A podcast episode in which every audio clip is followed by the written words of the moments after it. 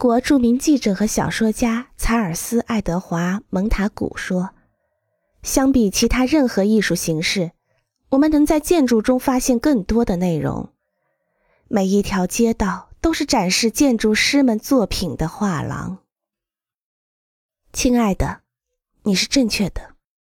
建筑不是一种静态的艺术，它始终处于变化之中。每个设计师都有他的个人做法，而这其中经验和教育因素起了主要作用。你和我在开始建筑系学习的时候，已经发生了两个重要的变化。一个变化是，第二次世界大战末期出现了崭新的观念和目标。当时人们已经做好准备迎接一个新的开始。经历了战火硝烟的退伍军人重新走进大学校园。